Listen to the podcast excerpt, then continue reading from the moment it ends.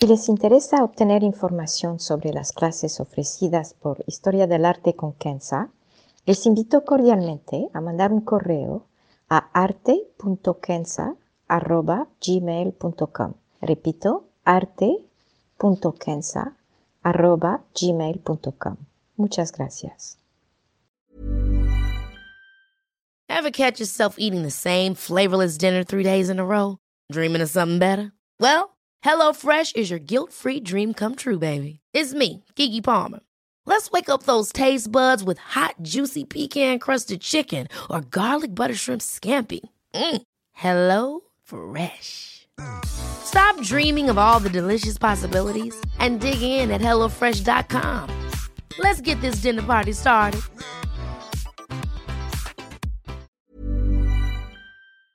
Historia del arte con Kenza.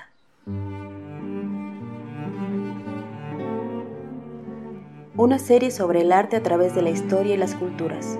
Se presentarán obras que trascienden el tiempo por su belleza y por lo que nos cuenta. Obras que encienden el asombro. Buenos días, me da mucho gusto saludarlos. Hoy me permito de nuevo presentarles una obra de Caravaggio. Hay varios podcasts dedicados a obras suyas y de nuevo, la obra de hoy es realmente excepcional. Espero poder transmitirles lo profundo de la obra y les sugiero entonces ver si pueden su imagen en pantalla mientras escuchan el podcast. Se trata de la adoración de los pastores, pintado por Caravaggio en 1609, un año antes de su muerte. Tenía entonces 38 años y una vida llena de logros y también de decepciones. La obra fue comisionada para la Iglesia Franciscana de Messina, una ciudad de Sicilia. Está hoy en el Museo Regional de Messina. Antes de entrar a la obra, tienen que saber que Caravaggio pintó otra obra de la adoración de los pastores el mismo año. La obra estaba en el oratorio de San Lorenzo, también en Sicilia. Fue robada en 1969, dicen, por gente de la mafia siciliana. Me imagino que alguien hoy la sigue disfrutando. Es una obra diferente a la que veremos hoy, más clásica, digamos, con un bellísimo ángel que mira la escena de la Virgen con su niño recién nacido y unos contrastes impresionantes por unos toques blancos. El ángel, de hecho, se parece mucho a otro cuadro de Caravaggio, el de la Anunciación, que pintó también en 1609, hoy en el Musée des Beaux-Arts en Nancy, en Francia. Pero hoy nos acercaremos a la que Caravaggio pintó para Messina y que espero tienen al frente. Para entender la obra, veremos primero cómo este tema ha sido tratado tradicionalmente y cómo lo pintaron los artistas contemporáneos a Caravaggio. Después entraremos de lleno a la obra, viendo el cuadro en general y sus personajes en detalle. Así que primero, cómo se pintaba tradicionalmente el tema de la adoración de los pastores. Es un tema muy querido por los artistas europeos, especialmente durante la Edad Media y hasta el siglo XV. Con el Renacimiento, la adoración de los magos más que lo de los pastores fue el tema predilecto, especialmente para los artistas de Florencia. La razón, como algunos quizá lo saben, es que la familia de los Medicis se veían como estos nuevos reyes magos que con su riqueza daban regalos a la iglesia y al pueblo. Y estos regalos eran más que todo obras de arte, nuevas iglesias y también hay que decirlo, hospitales y otras instituciones para ayudar a la gente. Para los Medicis, banqueros casi todos, era una manera de borrar o por lo menos diluir el pecado de cobrar intereses a la gente a la cual prestaba dinero. Regresando a nuestros pastores, durante el Renacimiento y más adelante con el manierismo, la adoración de los pastores se representaba con cuadros grandes. La Virgen y el niño en el centro y además de los pastores se podían ver ángeles bajando del cielo. Lo sorprendente es que además de los personajes tradicionales y del buey y el asno, que regresaremos a este punto más adelante con Caravaggio, siempre los cuadros estaban llenos de gente. Por lo general, eran los patrocinadores de la obra o personajes importantes del pueblo o de la iglesia local. Un cuadro de Domenico Ghirlandaio, por ejemplo, hoy en Venecia, hasta enseña una larga ruta llena de gente, incluyendo a los Reyes Magos, indicando que el niño y su madre tendrán muchos visitantes. Otros cuadros, como los de Lorenzo di Credi y Agnolo Bronzino, también pintan a mucha gente alrededor de Cristo y de su madre, además de los pastores. Hay colores vivos y movimiento y, más que todo, hay ruido no son representaciones serenas.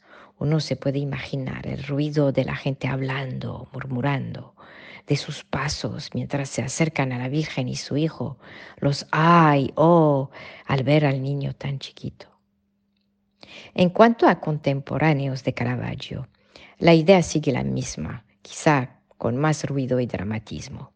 Tenemos cuadros de Balducci y de Veronese, por ejemplo, con personajes vestidos como senadores griegos y un ambiente de antigüedad.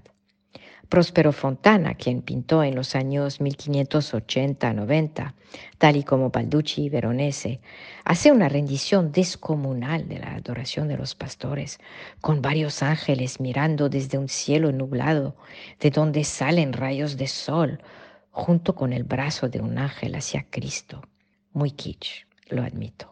Las obras que datan de cerca de 1609, fecha de la obra de Caravaggio, no fueron más serenas. Bien al contrario. Tenemos una representación, diría yo, teatral, casi trágica de El Greco, con personajes altos, delgados, incluyendo varios ángeles bajando del cielo que me hacen pensar a un grupo rockero entrando en escena. La obra está en el Museo Nacional de Arte de Bucarest, en Rumania. Rubens también tiene su adoración de los pastores y está en el Paluskerk Museum en Antwerp, en Bélgica. Una obra muy Rubens, no sé cómo ponerlo de otra manera. Una virgen regordeta, contenta, mirando a su hijo también regordete, y una mujer a su lado con un sombrero de sol mirando al niño y no sabemos qué hace ahí, ni quién podría ser. No busco menospreciar estas obras para nada. Cada una tiene su encanto como obra de arte, su uso de colores, su perspectiva, su atención a detalles. Pero el punto más importante es lo que Caravaggio veía a su alrededor y lo que sus patrocinadores quizá esperaban. A mi parecer, Ninguna de estas obras de las cuales acabo de hablar tiene algo que nos podría hacer llegar el mensaje de la llegada del niño Jesús como personaje bíblico, como hijo de la Virgen, como el Salvador, de acuerdo a la teología cristiana. Nada nos indica que sufrirá, ni que será su historia, ni que su madre tuvo que huir para salvar su vida y dar a luz sola, o casi sola, en un lugar desolado. No queda nada de la humildad de Cristo ni de su mamá. Quizá me entenderán después de ver la obra de Caravaggio de más cerca. Empezaré por el ambiente general para después acercarme a cada personaje. Para empezar, lo que más llama la atención es el gran espacio vacío. De hecho, gran parte del cuadro no tiene nada. Se distingue apenas las paredes de la sencilla granja en la cual se encuentran. Este vacío está presente, permeando todo y nos hace sentir este vacío, esta falta de algo, tal como un silencio en medio de la turbulencia del mundo. Hay de hecho un silencio, diría casi sagrado, un silencio realzado por los pastores de un lado y la Virgen y su niño solos en el centro del cuadro. Un silencio que grita casi con esta luz que nos llega de la izquierda y que parece decirnos, aquí está lo sagrado. Un silencio donde hasta el buey y el asno apenas visibles se quedan quietos, tranquilos. La presencia del buey y del asno es en referencia al libro de Isaías que dice en su capítulo 1, párrafo 2, y cito, El buey conoce a su dueño y el asno el pesebre del Señor. Un asno que, de hecho, 33 años después, llevaría a Cristo a Jerusalén en la víspera de su crucifixión. En la parte central, justo debajo de este vacío, tenemos a la Virgen y su Hijo. La escena toma lugar justo después de que dio a luz.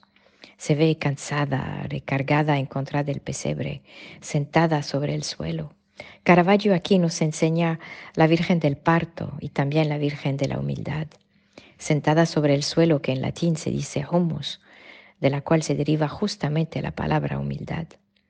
Caravaggio nos enseña entonces una verdadera madre, de una ternura poca vista en las representaciones del arte católico.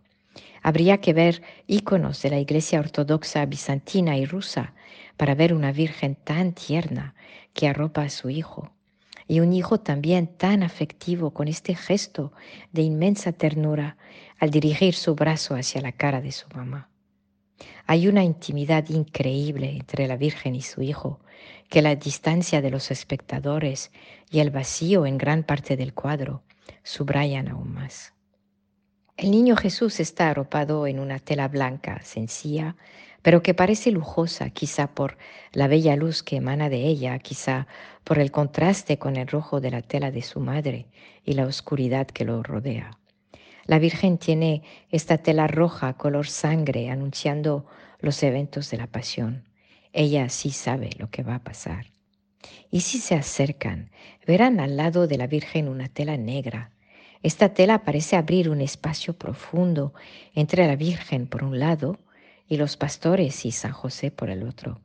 Un espacio que, de hecho, Caravaggio incluye en que los pastores y San José se mantienen a distancia. Como lo mencioné, los pastores y San José se ven aislados del evento principal. Y de hecho, en términos prácticos, la Virgen dio a luz y ellos pues no podían hacer nada. Pero ahora que nació Jesús, tampoco parecen capaces de hacer algo. Miren sus caras y su lenguaje corporal. San José, a pesar de su tela roja como la de la Virgen, está al margen, mirando a este niño que no es suyo y que es el producto de un milagro. No pudo hacer nada y ahora tampoco. Caravaggio de manera muy sutil nos los dice de dos maneras. Primero, está su mano izquierda levantada como diciendo, ¿yo qué? ¿Qué puedo hacer? Y segundo, hay los instrumentos de carpintería que se ven en la parte izquierda del cuadro, abandonados, sin uso y en desorden. No podía ni siquiera construir algo para proteger a la Virgen y su Hijo. Frente a este milagro dejó y sigue dejando todo en las manos de Dios. Me gusta pensar que esto es el mensaje. Una actitud no de fatalismo, pero de humildad, un reconocimiento de que Dios es el Todopoderoso. Su frente brilla, posiblemente la confirmación de que sí, de hecho, entendió el mensaje divino. Los pastores parecen igual de desamparados, no hay nada sereno en su actitud, un contraste evidente con el buey y el asno. Sus caras hablan de angustia, tal y como la cara de San José. Quizá presienten el destino trágico de Cristo, no lo sé. De este niño que acaba de nacer, no sabe nada. Hay una tristeza casi palpable en cómo Caravaggio los pintó. El historiador de arte suizo Berger describe los pastores como representando la agonía de la empatía. Y personalmente no podría yo encontrar mejor descripción. Todos miran al niño, pero nadie se atreve a acercarse, y menos a tocarlo. Si los miran de aún más cerca, verán uno de los pastores con medio vestido, enseñando su piel a la altura del hombro y el brazo, y su rodilla y pierna derecha también. Este es lo carnal, la parte esencialmente humana de la escena. Son gentes comunes mirando un milagro cuya presencia no altera nada. Otro pastor tiene una tela de color café, un toque que nos recuerda que la obra fue comisionada por la orden franciscana. Y el tercero atrás, de pie, mira como si quisiera entender lo que está pasando. Y de hecho, ¿qué podrían hacer gente tan ordinaria para un niño tan extraordinario? Igual que San José, dejan todo en manos de Dios. Para concluir, este cuadro es quizá una de las representaciones más dramáticas del nacimiento de Cristo. Caravaggio habla de desolación y con sus juegos de claro oscuro nos habla de esperanza, tal y como su Milán natal se levantó después de la peste y la hambruna. Nos dice que el nacimiento de Jesús es justamente esta esperanza que puede salvar a la humanidad, pero, y hay un gran pero, solamente si uno se queda humilde. Humilde como San José y los pastores, que reconocen que como seres comunes no pueden hacer nada y que todo está en manos de Dios. Humilde como la Virgen también, sentada sobre el suelo con única riqueza quizá los reflejos dorados sobre la paja. A modo de conclusión, no sería exagerar decir que Caravaggio rompió todas las reglas, todas las esquemas y las tradiciones con este cuadro. En contraste a las obras del Renacimiento y de su época, no hay ninguna excentricidad en su pintura. El tema de la adoración de los pastores ha sido tan pintado, tan tratado, que uno no podría pensar que un artista a principios del siglo XVII pudiera romper con todo y ofrecernos una obra como ninguna otra. Es, creo, un milagro en sí. Caravaggio nos ofrece una mirada única sobre este evento que cambiará la humanidad. Aquí, nos dice Caravaggio, está el verdadero milagro de la Navidad en esta soledad, en esta frialdad y silencio en el cual nació Jesucristo. Seguro reflexionó mucho antes de pintarla y su inspiración fue sin lugar a duda espiritualmente muy elevada. Esto es lo que es una obra sagrada y quizá por esta razón su representación conmueve a tantos sin importar sus creencias. Buon Natale y grazie mille.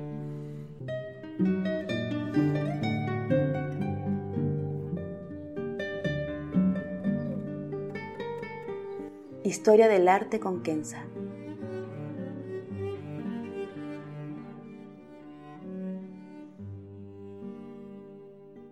Para ver las obras que se presentan en este podcast y a la vez descubrir otras que podrían despertar su asombro, les invito a seguirnos a través de la cuenta Instagram Historia del Arte con Kenza. El podcast es producido por Rojo Bernado y les aconsejo ver otros de sus podcasts como Entre Cruzadas y Teatro para Llevar. Gracias. Planning for your next trip? Elevate your travel style with Quince. Quince has all the jet setting essentials you'll want for your next getaway, like European linen, premium luggage options, buttery soft Italian leather bags, and so much more. And it's all priced at 50 to 80% less than similar brands. Plus, Quince only works with factories that use safe and ethical manufacturing practices. Pack your bags with high-quality essentials you'll be wearing for vacations to come with Quince. Go to quince.com slash trip for free shipping and 365-day returns.